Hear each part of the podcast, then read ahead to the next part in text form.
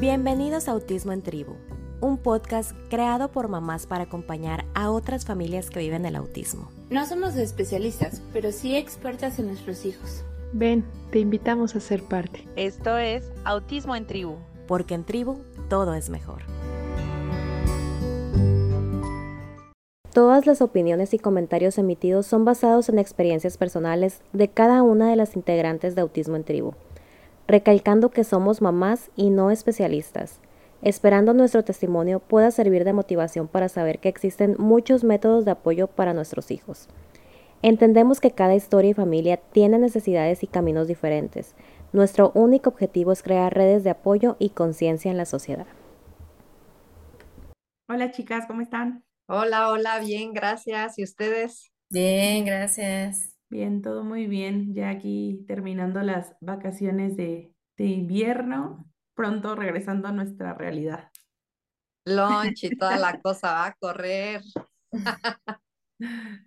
Sí, pero es parte, es parte. Pues me da mucho gusto verlas. Creo que tenía un ratito que no, que no platicábamos y pues también eh, muy válido para, para tomar vacaciones todas y, y descansar. Eh, pero pues yo feliz de volver a, a platicar con ustedes y de retomar estos temas tan importantes que, que hemos tenido eh, pues, pues buena retroalimentación y que también a nosotras nos han ayudado eh, a encontrar mucha, mucha paz en nuestro interior y mucha información a través de estos foros, ¿no? Eh, Sí. es nuestro segundo capítulo del año, entonces, ¡uh! Uh.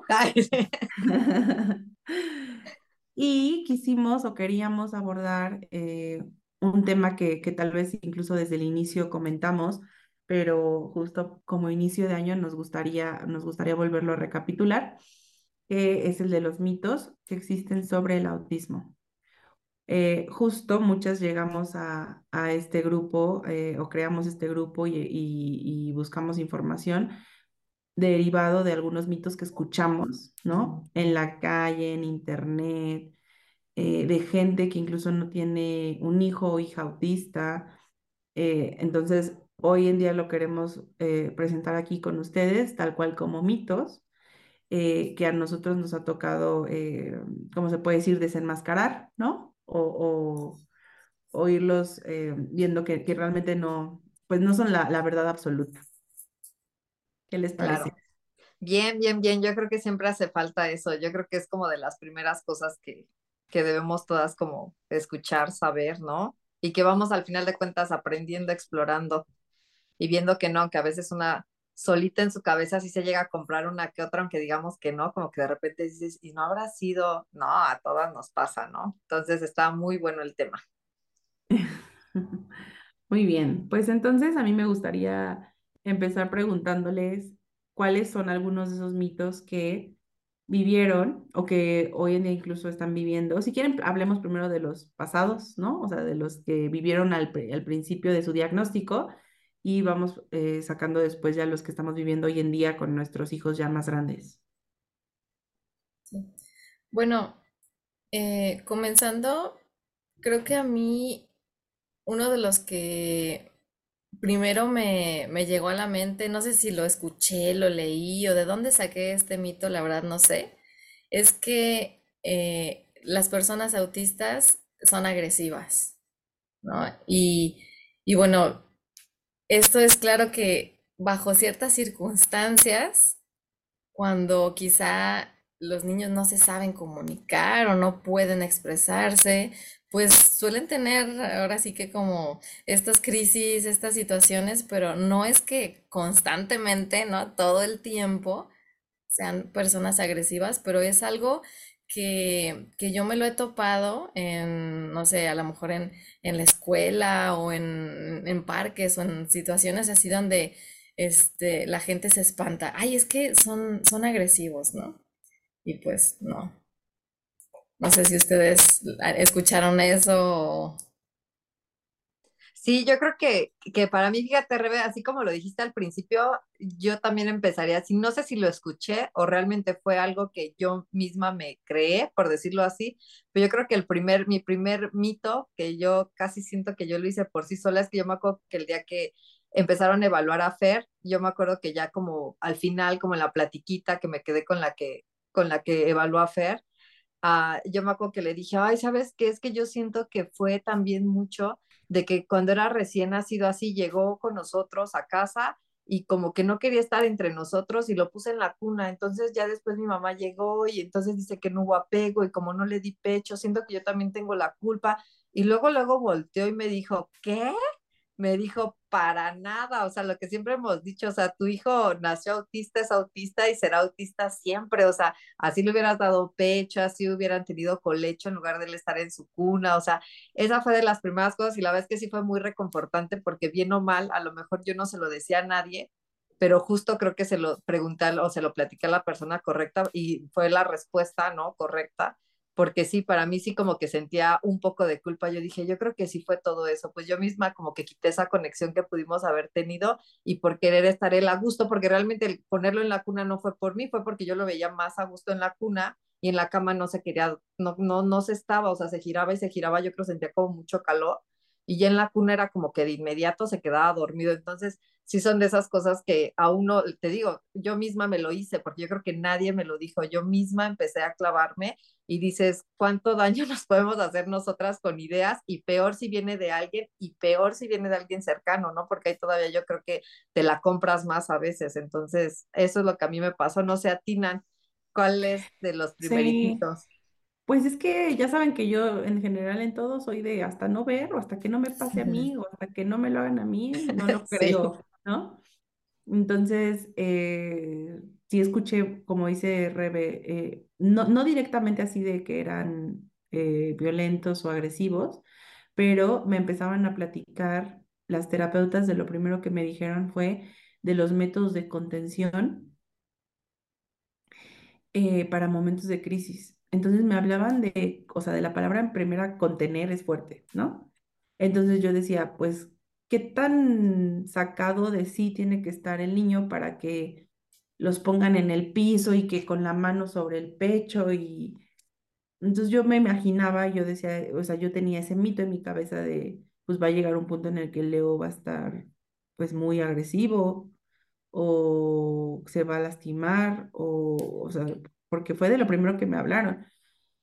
Em, no sé por qué, no sé, tal vez fue un error, o sea, no tenían que haberme dado esa información en primera, como siempre lo hemos dicho, ¿no? A veces los terapeutas, y espero que estos foros sirvan para muchos terapeutas que, que nos vean, no saben qué información dar y dan la que, pues la que tienen del último niño o muy general, o hay algunos, como en mi caso también, que me decían, mejor no te dije nada porque era mucha información y tú misma también la ibas a ir descubriendo, ¿no?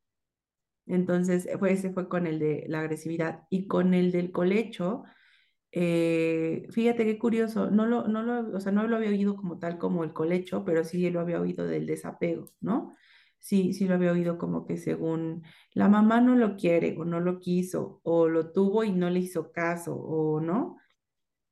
Y no, tampoco, o sea, en mi caso también me pongo a pensar y yo eh, estuve con él, yo creo que los primeros, no sé, tres meses de que nació. O sea, tomé en el trabajo ahí un periodo de maternidad largo, muy largo. Sí. Y, y después me fui, pero me fui, o sea, me literal me desaparecí. De todo el día la mamá ya se fue a trabajar. Pero, pero nunca, como dices, tal vez tú sí, te lo creaste en tu cabeza, buscaste sí el síndrome de impostor y dijiste, esta es mi culpa, pero yo esa parte sí nunca la, la sentí como, como culpable porque pues yo sabía que estaba con toda la familia, o sea, yo decía, quien no le hace falta amor, no le hace falta, o sea, le sobra ahí, ¿no? Todo, todo mundo encima del primer nieto, entonces, pero sí, sí también había oído de que el desapego era uno de, de las, de los causantes, ¿no? Entonces, hoy lo traemos aquí a la mesa como un mito, eh, como dice como dice Urs, ojalá tuviéramos esos que, así algo que salga en la pantalla que diga mito desbloqueado, no es verdad. o sea, no es realidad que el desapego es lo que causa el autismo, es un mito. Este, y pues no, no se compren historias, ¿no? En sus cabezas. Claro, sí, sí, sí, totalmente. Y bueno, platicamos uno, uno de, bueno, otro de los mitos generales que, que también hemos escuchado, muchas, o por lo menos hemos comentado entre nosotras, eh, es la parte de las vacunas. No sé qué experiencia tienen. Híjole, pues yo la verdad es que sí, no sé, igual, no sé si por la rama que estudié, que soy dentista o no sé, pero la verdad es que ese sí es uno de los mitos que jamás me lo compré, o sea, desde el primer día que, es más, no con el autismo, con cualquier cosa, yo dije, no puede ser, o sea, una vacuna no, no puede hacer eso para nada, o sea, no puede causar eso que naces, o sea, ya naces así, naces autista. No, yo la verdad es que sí, lo escuché muchísimo porque yo creo que es de las, eh, de los mitos que puedes llegar a leer más, escuchar más, ¿no? En redes sociales, en internet, en todo eso, pero realmente fíjense que ese sí hasta era como esas cosas que lees y dices, ay, ajá, o sea, desde el segundo uno, ajá, sí, no, y la es que sí, no me lo compré jamás, pero no se rebe, tú Rebe, que eres más natural, no sé si en algún momento, no, o sea, en buena onda, o sea, que eres más como naturaleza, no químicos y así, si a lo mejor en algún momento dijiste, no sé. Yo idealmente, yo sí tenía pensado este, digo, sé que es un tema muy controversial y todo, pero no estaban dentro de mi interés el vacunarlos por circunstancias de que íbamos a viajar y cosas así. Los vacuné, pero tampoco fue así de, y por eso ya yo les causé el autismo por haberlos vacunado. No, la verdad es que no, yo también yo estudié química y este, y pues también no fue así de que, digo, no, tampoco iba por ahí, pues. Sí, claro.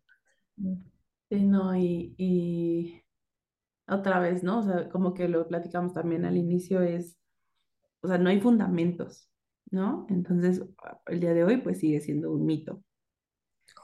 Justo, y por ejemplo, de esas cosas que sí son científicas, en este caso las vacunas, que sí es algo que puedes medir o puedes leer, la verdad es que justo lo que yo siempre he dicho, el Internet es tan bueno para muchas cosas y yo creo también para eso, o sea, que nosotras podemos ver de qué fuente, a lo mejor si lo está sacando de un artículo científico, ¿no? Que está basado en estudios y en pruebas y así, que realmente está indexado y todo eso, dices, ah, bueno, pues ya hay información que también nosotras debemos ya como mamás ya de esta generación más cibernética, pues decir, bueno, ¿de dónde lo estoy leyendo, no? Porque yo también creo que a veces mm, ya no se trata tanto de ignorancia, no ignorancia, sino te encuentras en un momento tan vulnerable que a veces sí te lo puedes llegar a creer aunque fuera un pensamiento que jamás lo hubieras tenido, ¿no? Pero por estar en ese momento tan vulnerable es como sí, o sea, ya, ya no sé qué fue, pero fue algo que yo hice, ¿no? Como tú dices, como el síndrome del impostor, así no sé qué, pero yo voy a buscar qué es lo que yo hice mal, ¿no? Entonces, eso, o sea, como tratar de irnos, eh,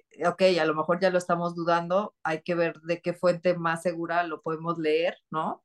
Para ahí sí ya disipar como esa duda y decir, no, pues no, nada que ver, o sea, me estoy aquí yo solita, este, haciendo pelotas ideas que ni al caso, ¿no? Entonces también eso, les digo, más que nosotras ya somos muy cibernéticas, o sea, ya manejamos perfecto el Internet y yo creo que así como nos metemos a buscar otras cosas, también ese tipo de temas que nos puede causar duda, lo podemos hacer. Y que ese es un punto bien importante, lo que acabas de decir, de que somos cibernéticas. Porque justo, o sea, como que los mitos antes, o sea, hace 10 años, eran de boca a boca, ¿no? O sea, de la mamá o la tía de fulanito dice que la hermana de la prima le salió un grano y se murió el otro día y entonces de ahí nació el mito de que si te sale un grano te mueres, o, ¿no? O que te duele la garganta y es cáncer, o sea. Nosotros, y más con el autismo, lo hemos compartido en otros capítulos, la información llueve, o sea, de verdad, de verdad, de verdad, estamos bien con los mitos que tenemos. Yo no sé cómo no hay más porque tenemos tanta información que cualquier cosa podría salir como un mito del autismo, ¿no? O sea, de que lo que decían también del, del o sea, otra vez, no, no, tampoco son este, verdades absolutas las que estamos diciendo nosotros, eh, pero simplemente a algunas personas les aplican, a otras no les aplican, ¿no? Pero si a mi hijo autista le funcionó tomar agua sin sales y sin aluminio y sin cosas, pues me funcionó a mí. Entonces tal vez yo rompí ese mito de que, ¿no? Entonces, eh, aquí no podemos como confirmar qué es verdad, qué no es verdad, solo platicamos un poco también de las cosas que nosotras como mamás de, de, hijos e hijas autistas, pues hemos roto esos mitos, ¿no? Otro de ellos que platicábamos era el de que no todos los niños autistas hablan, otra vez no generalizamos, hay algunas familias que sí están pasando por eso, eh, pero a nosotras eh, nos está tocando y si quieren compartir su experiencia, romper ese mito. Sí, pues sí, realmente. Tú, Rebe. Ah, perdón, no, lo que iba a decir es que, claro que hay autistas eh, que no hablan, pero se comunican de otras maneras, ¿no? Pero el mito es que quizá escuchamos o leímos o algo que te decían, es que ningún autista habla, ¿no? Y es una creencia, ¿no? Eh, generalizada. Y pues, no, o sea, hay, hay familias este, en donde los hijos o las, las personas este, que tengan de familiares autistas sí hablan y hay otras que no. Sí, exactamente, no es este una regla, no es justo una característica, no hay personas que a lo mejor tienen pecas, ¿no? En la piel, en la cara, y hay quienes no, o sea, no es que no existan las pecas porque Nan no las tenga, sí existen, pero Nan no tiene, ¿no? Yo creo que con lo del lenguaje es algo exactamente igual. Existe, claro que existen autistas que tienen otros medios de comunicación alternativos, ¿no? Las señas, otros, pero también existen los que, obvio, sí desarrollan lenguaje, inclusive los que desarrollan un lenguaje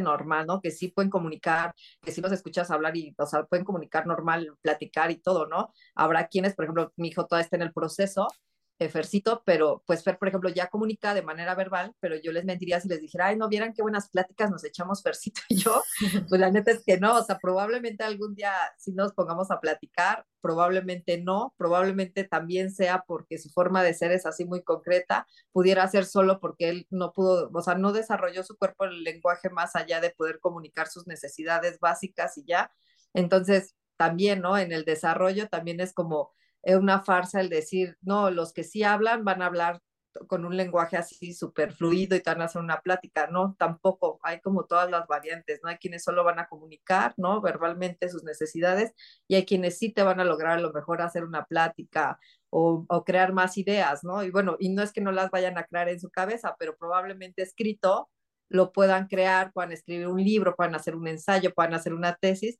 pero ya de manera verbal con las personas probablemente el lenguaje no, no vaya a ese grado, ¿no? Entonces yo creo que ese es de los mayores mitos y aparte yo creo que aceptándolo yo como mamá, yo creo que son de los que más uno llega a, pues como a tener en la cabeza, ¿no? Porque al final de cuentas, pues hay que ser honestos, o sea, no es un paso fácil el decir, pues no sé si mi hijo va a hablar o no va a hablar, ¿no? Que uno ya con el proceso lo vaya aceptando, vayas a decir que padre, quiero solo que comunique, bueno, sí, claro que sí llegas a ese punto, pero yo creo que es de las cosas más importantes o que como papás sí le damos mucha importancia, no sé si está bien, no sé si está mal cada quien, ¿no?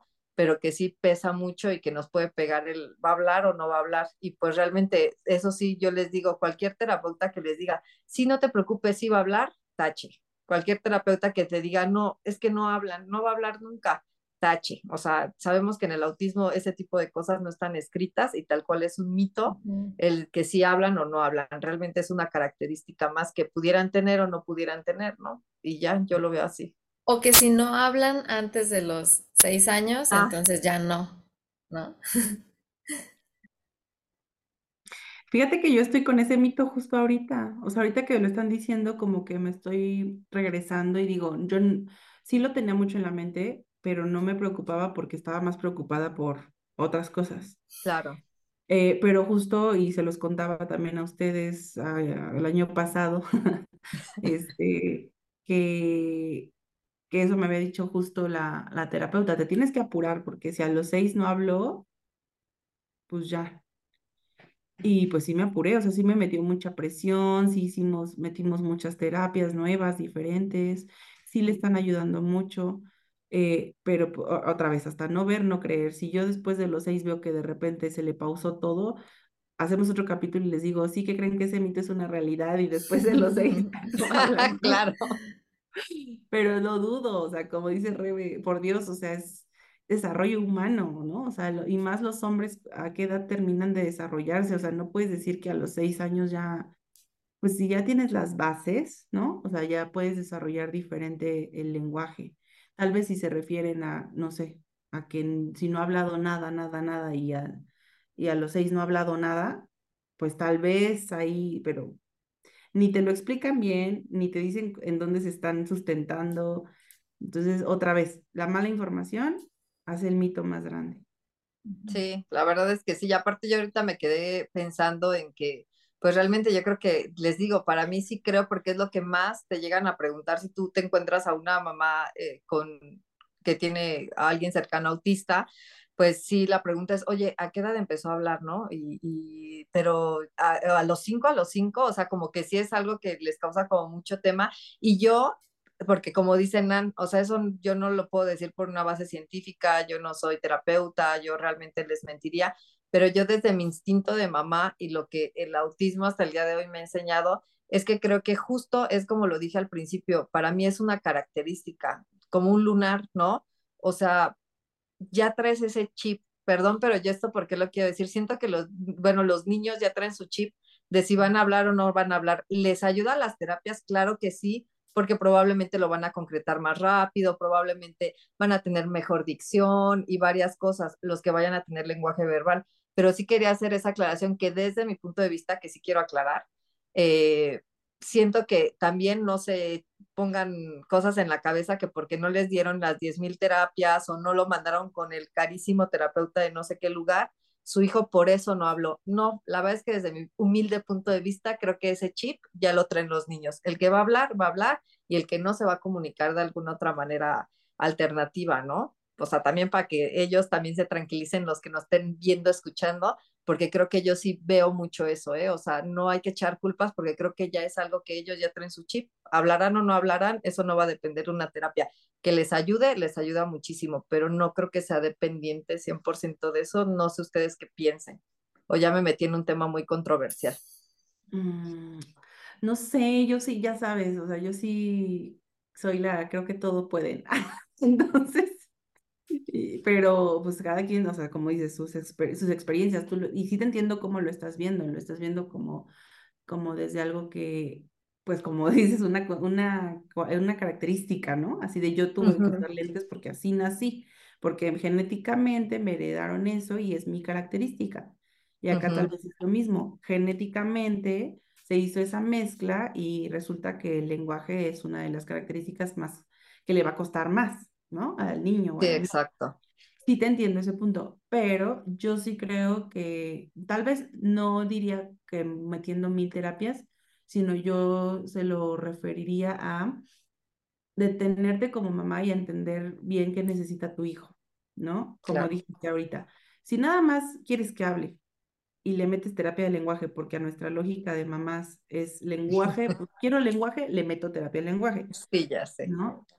Y, y, ahí yo sí les quiero, les, me gusta, digo, no es el tema, tal vez ya nos estamos desviando, pero no importa. Un poquito, nada más.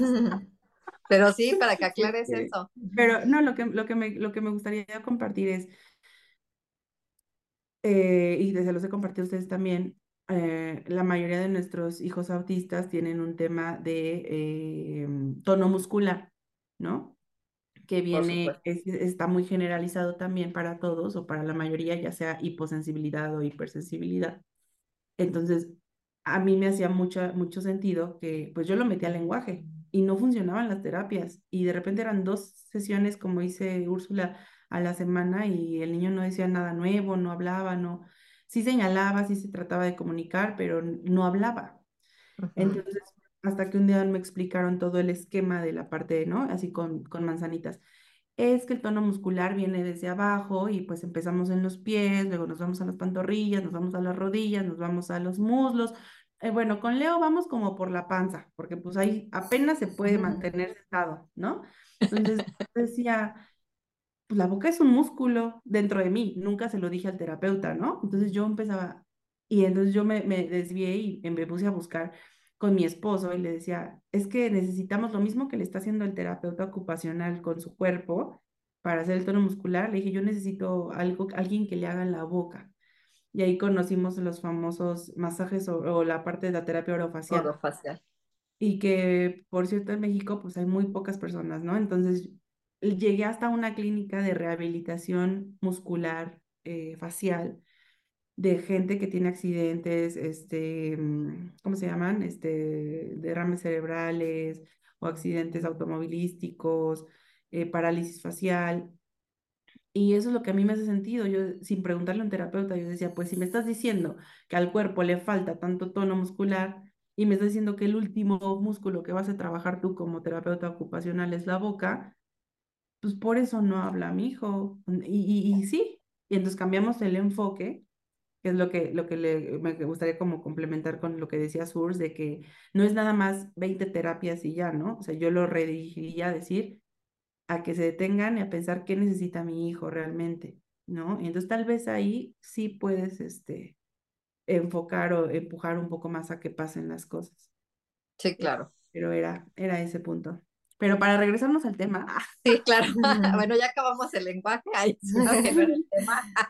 Eh, otro mito que platicábamos era, y que se relaciona un poco con el lenguaje y el entendimiento, es el que decía, compartía Rebe de, no tienen sentido del humor. Por favor, cuéntanos, Rebe.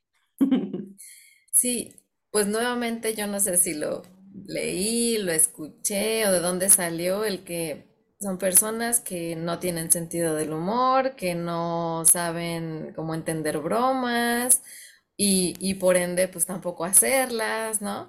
Entonces yo al principio sí, sí lo creí, ¿no? Y, y quizá lo estuve viviendo un tiempo hasta que de pronto uno de mis niños empezaba a hacer algún chistorete y yo decía, no que no tenían sentido del humor y bueno, ahorita me encanta bromear, ¿no? Y, y bueno, aquí sí hago una aclaración. Por ejemplo, León, él sí entiende ciertas bromas y Eric no.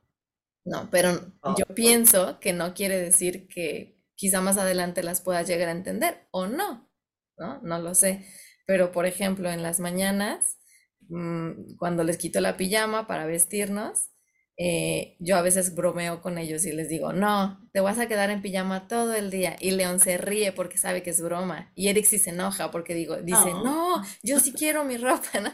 Pero bueno, creo que es este, aquí es donde enmarcamos el que cada persona es súper diferente. Pero vaya, la generalización de que ningún autista tiene sentido del humor, pues no, o sea, derribado ese mito, ¿no? Y otra vez el zoom, mito derribado. Ajá. Sí, es Y súper derribado, y súper derribado. O sea, sí, Leo realmente sí tiene sentido del humor, sí hace bromas, a nosotros nos bromea mucho. eh, hay un par de chistes que ya escucha en la tele, no entiende, pero como ve que los demás se ríen, él se ríe. Entonces yo me tengo, se lo explico, ya saben, ¿no? O sea, de que explicas un chiste y ya no se vale. Ah, bueno, y se ríe dos minutos después. Pero a mí me llamó mucho la atención, no sé si vieron la película de los Croods, pero No. la- ¿no? No. Oh, no van a, no van a entender la referencia entonces. Pero bueno, en la de los Croods, no me acuerdo si es la 1 o la 2, hay una escena donde, se las voy a contar muy rápido, Sí, sí, sí, este, sí.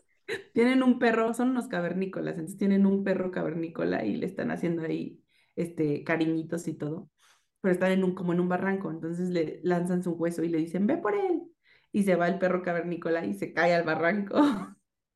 Entonces, bueno, ahí ya, pues fue así de, ay, buen perro, pero pues ya te hacen entender que se murió, ¿no? O sea, Sí, sí, sí. y bueno, él así botado de la risa, pero botado de que entendió, o sea, pero aquí me da mucha risa porque mi familia es de humor negro.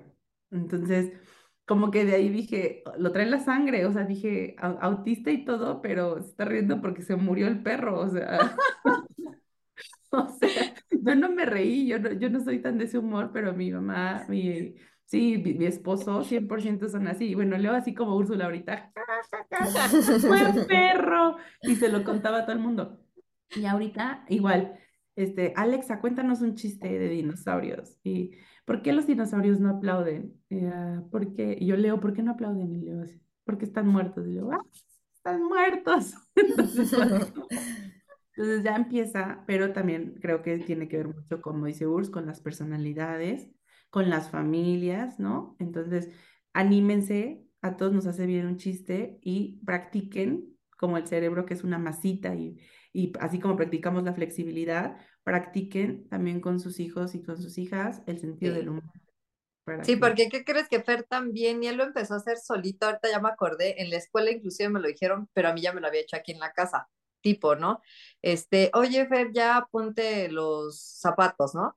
Y iba por las pantuflas y me decía así, y yo, no, Fer, esos no son los zapatos, y él ya, ja, ja, ja, ja, ja, y ya iba por sus zapatos, y en la escuela con los libros así de, saquen su libro de español, y Fer así saca, eh, no sé, el de inglés, ¿no? Y ya la misma, no, Fer, ese no es el de español y el jajaja, o sea, como que él siente que te está haciendo la super broma y está padre, o sea, digo, ya aquí de tres de tres, o sea, no es que todos vayan a querer hacer o vayan a entender las bromas, pero quiere decir que claro que hay autistas que les gusta y que entienden, ¿no? Las bromas, o sea, mito derribado, ¡pum!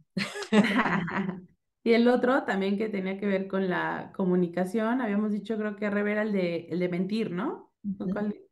Sí. Sí. Que no mienten, porque, pero ese de dónde nació, no me acuerdo, pero ese incluso lo escuché en, en,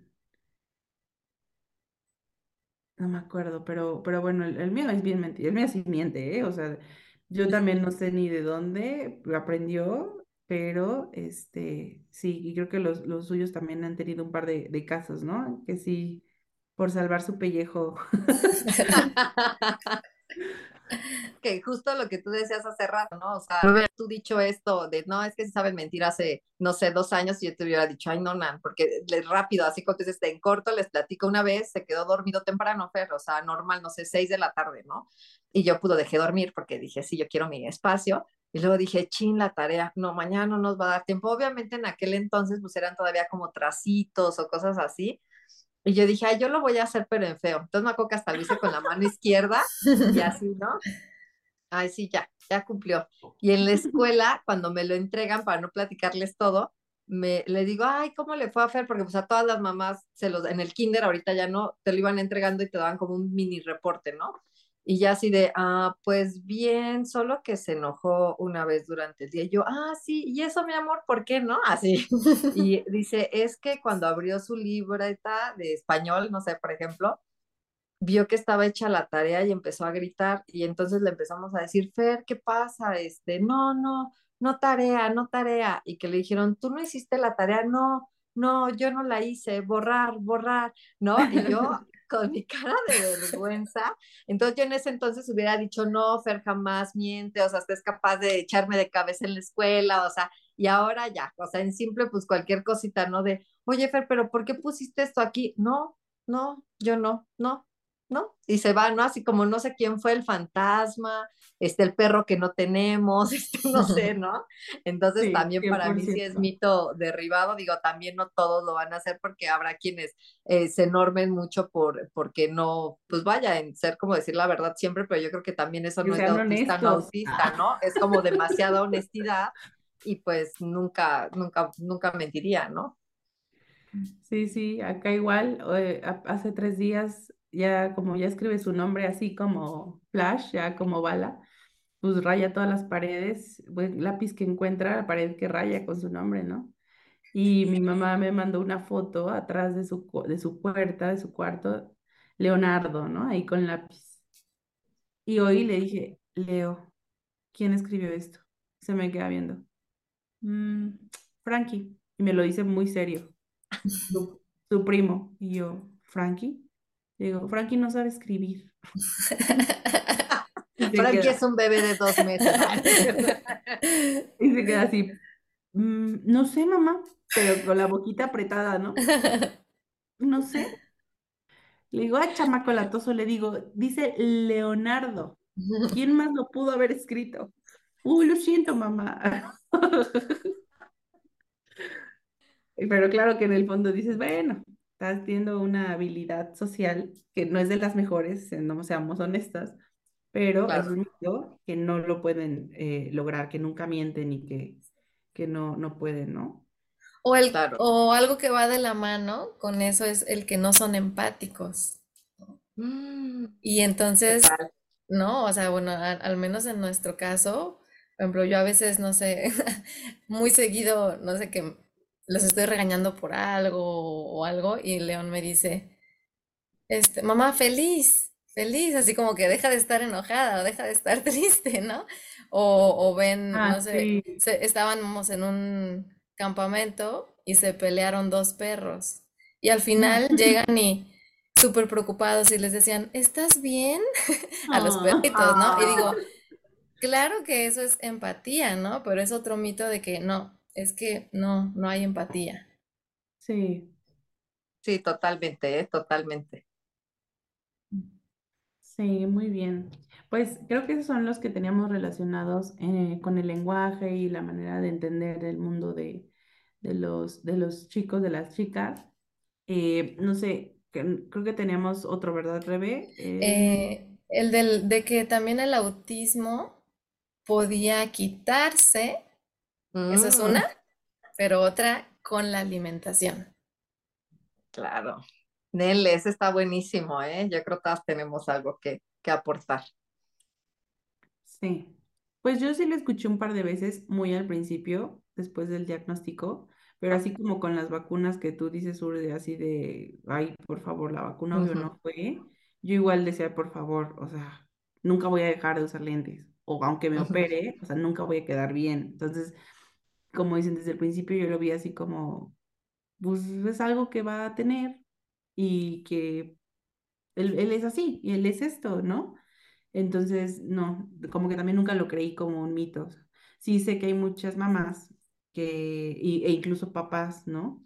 Por ejemplo, eh, tal vez eh, mi mamá, que sí llegó a dudarlo, que sí llegó a preguntarme, oye, es que esta clínica en Estados Unidos que está diciendo esto, que hacen esto y que, pues, no, o sea, porque ahí de inicio, con el diagnóstico, otra vez, ¿no? Yo los invito a si están apenas en el proceso del diagnóstico, a sentarse y a darse ese momento de entender qué necesita su hijo su hija con base a sus personalidades, o sea, como padres, ¿no? Su círculo familiar eh, y a donde quieren que lleguen ellos como adultos, porque eso les va a dar muchas bases para desde el inicio quitar todos estos mitos, ¿no? Este, como, entonces, como yo tenía eso con mi esposo muy en claro ah, hubo muchos mitos que pues no nos, no nos hicieron tambalear, ¿no? Como este de, pues no, ¿tú quieres que se le quite? No. ¿Tú quieres que se le quite? Pues no. O sea, ya más bien queremos que él esté lo mejor posible en un futuro, ¿no? Entonces, sí, sí los llegué a escuchar, pero pues no, nunca lo, lo viví o lo, o lo sufrí, ¿no?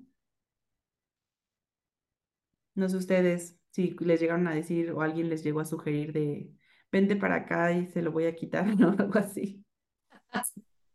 No, pues yo a varias personas que se los compartí, desde familiares, amigos, varios sí me llegaron a mandar así de que algún video en internet que se encontraron o algún, hasta artículos, ¿no? De que, mira, encontré esto de que si modificas la alimentación, este, se les quita. Claro. Sí. No, fíjense que a mí sí, digo, con todo el amor, yo sé que lo hizo en algún momento mi suegro. eh, no recuerdo porque es de esas cosas que no pone 100% atención porque desde el segundo uno es como, no, ¿no? Pero yo me acuerdo que me dijo, oye, ¿qué crees que en Querétaro, que donde yo voy? Y porque un tiempo la verdad es que como no esas cosas que no me parecen como que las ignoro, las omito, las quito de mi vida, él iba a que le hicieran como ciertas jeringas que no sé ni qué contenían, si vitaminas o qué, y que se las tenía que inyectar como en la pancita él, él es diabético, ¿no? Y que le habían dicho, dice, ¿qué crees? Que ahora que fui con la doctora, me dice que también sirve para niños autistas, y yo me acuerdo que en buena onda, porque nos queremos un chorro y nos llevamos súper bien, sí le dije, pero, o sea, se las recomendó como, o sea, de que se le vaya a quitar el autismo o que, o son vitaminas, o, sea, no entiendo, o sea, ¿cuál es la recomendación? Y me dijo, pues sí, o sea, les ayuda, pues se los quita, o sea, les ayuda a que ya no tengan autismo. Y yo, ah, no, o sea, yo me acuerdo que nada, le dije, no, no, cheque, este, pues es que el autismo no, no es una enfermedad, ¿no? El autismo es un, es él, o sea, es parte de él, es una característica de su forma de ser. Y sí, a mí, sí, también nunca me tambaleó, pero sí por parte de mi suegro me llegó eso. Yo sé que era desde el amor, como de, ay, esto también le puede ayudar a Fer, ¿no?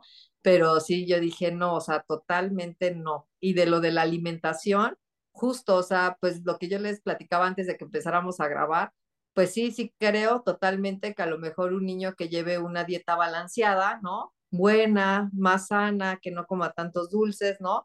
Pues obviamente se va a sentir bien, con muchas energías, probablemente no se le inflame el estómago, ¿no? Porque pues obviamente luego come uno cada cosa y te inflamas y pues te sientes incómodo y si todavía no tienen una comunicación muy, muy concreta, bueno, todavía concretada al 100%, pues obviamente pueden estar de malas, pueden gritar, porque es su manera de expresar que están inflamaditos del estómago. Habrá quienes les hagan pruebas de alergia y obviamente salgan alérgicos a ciertos alimentos que los hacen sentir incómodos y quitándolos, ¿no? Pues obviamente se van a sentir súper bien los niños, pero eso no tiene nada que ver, ¿no? De que se le está quitando el ser autista, más bien se le está quitando por lo que se quejaba el niño y no te podía expresar que se sentía incómodo, le dolía la pancita o algo. Entonces, pues también para mí totalmente que un alimento o algo le pueda cambiar, el quitarle el autismo, ¿no? Para nada. Sí, 100%, 100%. Y, y qué importante es que lo manejes de la manera correcta, ¿no? Como dices, porque si tú empiezas a manejar la alimentación desde quiero que se le quite el autismo, otra vez, ni siquiera, tal vez el niño ni necesitaba agua, agua alcalina, tal vez necesitaba no lácteos. Exacto. ya perdiste un poco de tiempo ahí. Pues sí, sí, sí, sí. Eh, y otro, otro mito eh, que creo que tiene que ver también con la alimentación, o bueno, yo, yo este es un mito, porque la realidad es que cuando yo se lo planteé a la, al alergólogo, me dijo, no hay estudios suficientes, ¿no? Entonces sigue siendo un mito, pero el hecho de que la mayoría de los niños autistas tienen alergias. Entonces, hoy sigue siendo un mito. eh, quisiéramos desbloquearlo, pero ese sí, sí, sí sigue siendo un mito. Sí. Porque no hay estudios suficientes, eh, pero sí, la mayoría de los niños eh, padecen de alergias y como dice Úrsula, pues si ya desde el, desde el diagnóstico, desde sus primeros em, revisiones de, de bebé, han tenido casos que de inflamación, gases, que no aceptó la leche materna, que este, no sube de peso, que vive todo el tiempo con diarrea, eh, pues mejor, se los decimos también, aquí varias lo hemos vivido, vayan con un alergólogo eh, para que pueda eh, confirmar y puedan pues empezar a quitar lácteos, soya, gluten, lo que sea, lo que, lo que sus bebés sean alérgicos, porque eso sí va a mejorar mucho su calidad de vida. Muchísimo. Sí, exacto, tal cual. Ok, pues creo que esos son los mitos que traíamos para, para platicar en general. Eh, no sé, no sé qué otro podamos recordar en este momento. Que, que solo hay niños autistas, o sea, no Ah, refiriéndome a, bueno, podría ser que solo hay niños varones, ¿no? Esa es una. Y la otra es que, que adultos autistas no hay. ¿Qué les pasa cuando crecen? ¿Quién sabe? ¿No? Desaparecen o qué, pero que no hay adultos autistas, ¿no? sí, sí, que afortunadamente hoy en día las redes sociales ya están ayudando mucho a darle visibilidad a esos adultos. Este, algo que creo yo, no, no, o sea, no lo sé, pero algo que creo yo es que más bien justo eh, son dos temas. La primera que habíamos platicado, que no eran diagnosticados antes, ¿no? Entonces, por eso es que fueron niños tal vez que no encajaban en algunos perfiles y después ya fueron adultos que igual no encajaron en algún trabajo, en lo que sea, pero tuvieron diagnósticos ya muy grandes de adultos o más bien ya ni los tuvieron, ¿no? Por eso no los vemos. Sí.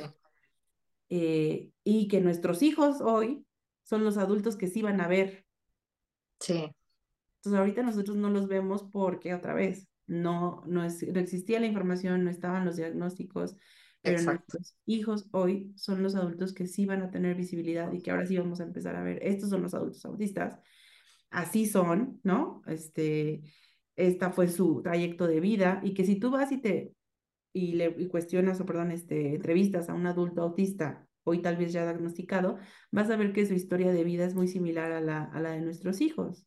Sí, ¿no? Solo que pues lo vivieron solos o no, lo, no los diagnosticaron.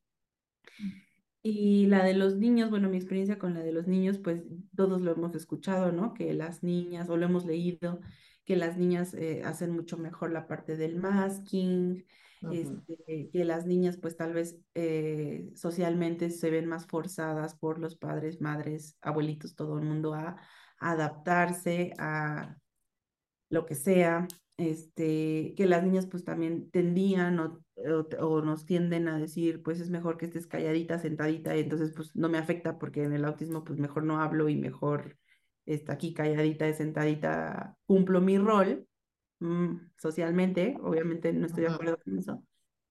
Este, pero bueno, eso, eso también pues es una, una falacia. Sí, totalmente, sí. Ay, ya me acuerdo de otro, que todos son genios. los buenos. sí, lo de genio, Rebe. Sí, sobre todo porque digo, está padre, porque digo, sé que ahí va, va a ser como algo controversial también, de que pues será que a mí me encanta como siempre ser como en la mayoría de las veces, como todo, lo, lo más positiva que, que, pueda. Pues claro que sí me encantan ver, la verdad a mí sí me encanta ver las series de Good Doctor, Atypical, ¿no? Así que pues llevan una vida, digamos, entre comillas, por decirle de alguna manera, que sé que no es correcto, pues normal, ¿no? Eh, pero desafortunadamente esas mismas series hacen que la gente crea que son genios, que todos van a ser súper buenas en un tema y que lo pueden desarrollar increíble. Y pues no, ese sí es un súper mito, ¿no? O sea, claro que va a haber autistas que van a tener un IQ alto, que van a desarrollar, eh, digamos, cuestiones más arriba de la norma, ¿no? Pero no quiere decir que eso sea porque son autistas únicamente, ¿no? Eso pues, realmente cualquier otra persona también puede tener un IQ alto y ser muy bueno en un tema y pues no, no solo los autistas, ¿no? O sea, yo creo que ese sí está buenazo, ¿eh? Y ese es un mito que también aparte como que siento, bueno, a mí como mamá sí me pega eh, por la expectativa, expectativas que casi nunca tengo. O sea, si les soy honesta, no, yo expectativas casi nunca tengo, pero como que el oír tanto eso, sí me hace pensar así de, mm, entonces, no es buena autista mi hijo. Ah, no es un autista completo. y yo así, ya sácatelo genio, haz algo diferente. Pero no, o sea, otra vez, ¿no? O sea, también esa expectativa me duró medio día y ya después dije, pues no, y e igual lo puede desarrollar, pero no, y si no, pues no pasa nada. A mí no me ha tocado conocer más que los de las series, ¿eh? A mí no me ha tocado.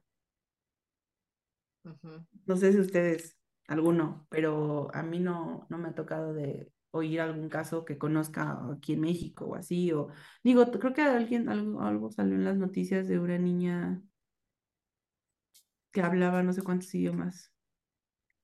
Ah, esta niña Adara, ¿no? Que, Sí, ¿no? Y que... que era autista, ¿no? Ajá.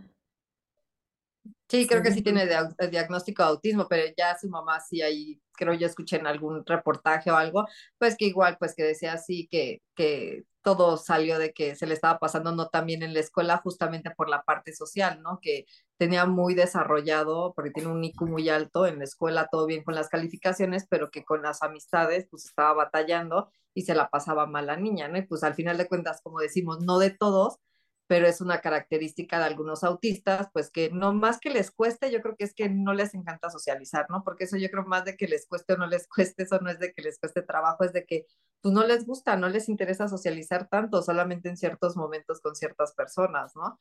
Entonces, sí, algo así yo también había escuchado de, de esta niña que se llama Ainara, ya la había puesto Aitana, pero es Ainara. Según yo es Adara. Ay, ve, ya, olvídenlo. Les digo, la mala información, cómo hoy en día cómo Bueno, omitan todo lo que dije.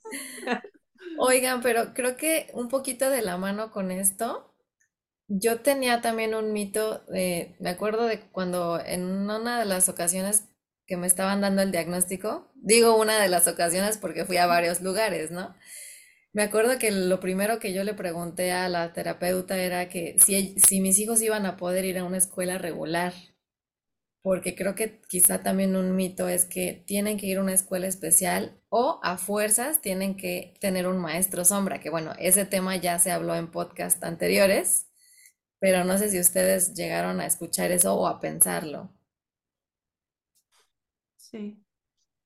Sí, sí, sí, realmente sí, y es un mito, ¿no? Porque pues ya como dices, para lo mejor no, no irnos tanto otra vez como con lo del lenguaje, pero pues realmente ahí no son los niños, más bien es el sistema educativo el que está mal, los que no pueden entrar a un sistema regular. Ya ahí no es del niño, si es autista no es autista. Desafortunadamente el sistema educativo en México, porque es de lo que puedo hablar, pues está ahí un poquito no tan bueno, ¿no? Faltan muchas cosas para que, para que realmente sea para todos, ¿no? Este, pero creo que es más de la, de la educación que de los niños. Ahí sí, totalmente es un mito, porque no es que un autista no pueda ir a una escuela regular, más bien las escuelas regulares no están preparadas, la mayoría, para recibir a niños con con neurodiversos, vaya, ¿no?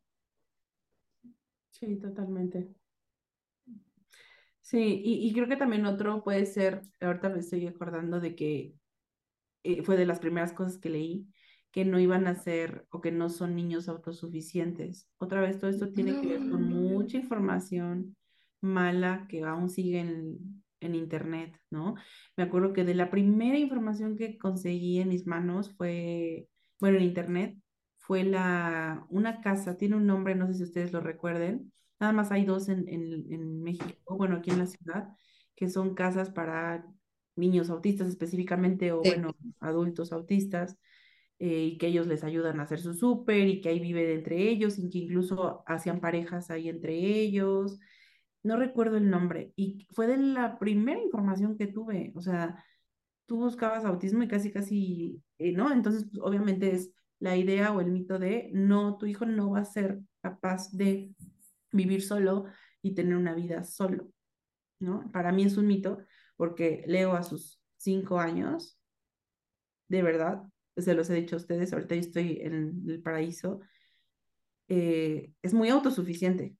Y el objetivo, nuestro objetivo como padres de cualquier niño eh, normotípico con autismo o neurodiverso, este, es que sean autosuficientes, ¿no? Entonces, eh, la verdad es que yo eso ya, yo para mí sí es un mito bien desbloqueado porque yo lo veo perfectamente yendo a comprar su súper, yendo a lavar su ropa o lavando su ropa.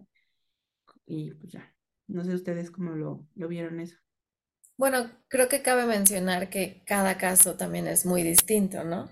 Habrá situaciones en las que no, pero vaya, es, es generalizar, ¿no? No, no necesariamente. Y creo que quizá anteriormente si no había diagnósticos muy tempranos o si no había suficientes herramientas, a lo mejor ahí el por qué eh, ciertos adultos no pudieron este, tener estas oportunidades, ¿no? Pero creo que las cosas también conforme van avanzando y, y podemos tener más herramientas, creo que se puede lograr cada vez más que tengan su, su, trabajo, que se casen, o sea, que tengan su familia, o sea, claro que hay también adultos autistas que, que no supieron que son autistas hasta mucho después y ya tenían todo esto, ¿no? Sí, exacto. Y yo creo que lo que dijiste, Rebe, es así tal cual, lo más importante. Yo sé que no es la verdad absoluta, porque también sí quiero dejarlo muy claro, pero por lo menos mi pensamiento el día de hoy es que creo que la mayoría de los autistas sí pueden ser autosuficientes, pero como dice Rebe, ¿por qué? Porque ahora hay diagnósticos más tempranos, la estimulación es desde mucho más chiquitos, o sea, porque pueden batallar con, bueno, pueden tener otro tipo de batallas, ¿no? Los autistas, pero creo que el ser autosuficientes en las cosas básicas de poder ir al baño, limpiarse cuando van al baño solos, meterse a bañar, yo creo, no quisiera decir todos, pero lo voy a dejar en su mayoría para no caer en un error, sí lo, eh, son de las cosas que sí se pueden lograr a diferentes edades, algunos se van a tardar más años, algunos meses, pero yo creo que la mayoría sí lo pueden lograr gracias al diagnóstico temprano. O sea, ese es mi pensamiento de hoy, probablemente me esté equivocando, pero creo que la mayoría, ese es lo que radica la diferencia entre ahora y antes, que obviamente los, pues ya, lo que ya sabemos para no, no, no, de que inclusive el autismo lo veían como que tenían esquizofrenia y los veía, o sea, como que lo manejaban de una manera súper extrema y pues eso mismo no les daban la oportunidad de desarrollar esas habilidades que pudieron desarrollar, pero pues era otra época, era otro momento y la información era mucho menos, ¿no? Y, que incluso todos los mitos que hemos mencionado, creo que ahora que lo me pongo a pensar, vienen de esa época, de la época sin herramientas Entonces, más bien, ahora valdría la pena eh, ponernos a indagar o a pensar qué mitos van a nacer de nuestra época, ya la época de, de herramientas, de, de diagnósticos, de... porque no, no terminan nunca los mitos, ¿no? O sea, nuestra vida y la historia está llena de, de mitos. A ver, ¿qué Se me, pasa? aca- me acabo de acordar de uno como de nuestra época, eh, que, que por que los niños se hacían autistas por ver ciertos programas de tele, ciertas caricaturas incluso, no sé si lo llegaron a escuchar. Fíjate que yo no. A ver, No, platíquenlo. tampoco. Sí, ¿Qué bueno, a mis hijos llegó una época que les encantaba Peppa Pig. Ahorita Ah, ya no pueden claro. ver, ¿no? Porque como que ya se Sí. saturaron. Pero yo sí llegué a escuchar, ay, es que Peppa Pig hace a los niños autistas. Y era así como que, Bueno, pero es que hay alguien de la grande, de, de, de la televisión en grande quería tirar a Peppa Pig porque le encontraron un buen de cosas. Sí, de hecho, sí, sí, sí. Sí, en general, sí, eso de las caricaturas, digo, ya ese no es un mito que alguien me haya dicho, más bien mi mamá le llamaba la atención, a Fer le gustaba mucho Pocoyo, fue un mito hecho por mi mamá, le gustaba mucho Pocoyo y alguna vez yo le leí, ya sabes, yo siempre intensa de, ay, qué padre, ¿no? Que es porque es autista, ¿no? Ven que Pocoyo no, no tiene lenguaje verbal igual y que decían que, es un personaje autista y mamá, ay, no, ¿qué tal si el niño se da cuenta que Pocoyo no habla y él tampoco por eso quiere hablar porque le gustaba mucho? Entonces, el mito que había hecho mi mamá era que probablemente Fer no quería hablar porque como Pocoyo no hablaba y esa era su forma de comunicarse, pues así como por señalando y cosas así, y yo, no, ese no fue un mito que escuchara, pero mi mamá ya lo andaba creando y se lo derrumbé. Sí, no, yo tampoco lo había oído, pero, pero sí, o sea, sí, sí lo creo, o sea, sí creo que lo hayan dicho. Sí, sí, sí, sí, yo lo leí, algo así. Muy bien, chicas. Pues van, como decíamos, no van a dejar de existir los mitos, van a seguir surgiendo por la mala información o la, la mala comunicación de la información. Em, es nuestro deber como madres hacer prueba y error, prueba y error y experimentar. Si ustedes las invitamos a que en casa, mamás, papás, todos estos mitos que nosotros hoy trajimos a la mesa, también ustedes hagan su ejercicio de mito desbloqueado o mito eh, que sí creemos en él o no, y que se pongan de acuerdo como familia, como decíamos, para, pues para que no les, no lo sobrepasen. O sea, si es su realidad, si no es un mito y es una realidad para ustedes pues que encuentren la mejor manera de tener herramientas y de poder trabajar eh, esa, eso, que están viviendo ahorita, ¿no? Y si es un mito, pues también que puedan tener la empatía para aquellas familias que sí es su realidad. No porque, ah, como decíamos ahorita, nosotras mismas tenemos casos bien diferentes, ¿no? Entonces, eh, no porque eh, nuestros hijos sí lo hagan, eh, pues lo- todos los demás lo van a hacer, o porque los demás niños de todos los demás lo hagan y el tuyo no. Entonces, pues entender y tener esta empatía de que lo que siempre hemos dicho, todos somos diferentes, y pues que nos puedan compartir, eh, ya sea en los comentarios que vaya a ver en YouTube o en Spotify, cuáles son los mitos que ustedes han vivido em, y que quieran incluso desbloquear, ¿no? Este, para otras familias que nos lean, pues los invitamos a eso. Claro. Usted- ¿Ustedes con qué quieran cerrar, chicas?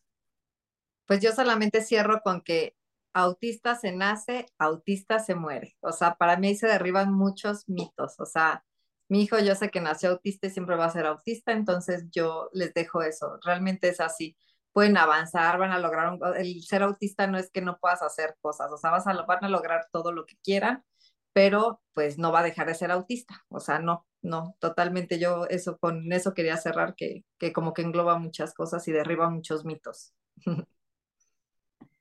Y pues yo, bueno, creo que mm, no me gustaría verlo así como es una carrera de vamos todos a desbloquear todos los mitos, porque como mencionas, Nan, es como va a haber unos que, que no, y no porque sea algo malo, simplemente aquí añadiría la palabra aceptación, ¿no? O sea, si una persona no, no está dentro de él, no sé, tener sentido del humor porque no es, no va con esa persona, no le nace, pues también está bien, ¿no? O sea, tampoco se trata de que vayan derribando todos estos mitos, aceptarlo y, y pues que cada persona es diferente. Sí, 100%. Muy bien. Pues les agradezco mucho como siempre, chicas. Eh, esperemos ahorita que surjan más temas y que los siguientes temas que vamos a, a ir platicando durante este año y les gusten y puedan también retroalimentar y que si tienen ideas también, también nos las compartan. Y pues bueno, de, de nuestro lado creo que sería todo. Les deseamos un feliz año, un gran inicio de año. Muchas Bye. gracias. Gracias. Esto fue Autismo en Tribu, porque en tribu todo es mejor. Si este capítulo te gustó, compártelo con más familias que están viviendo lo mismo.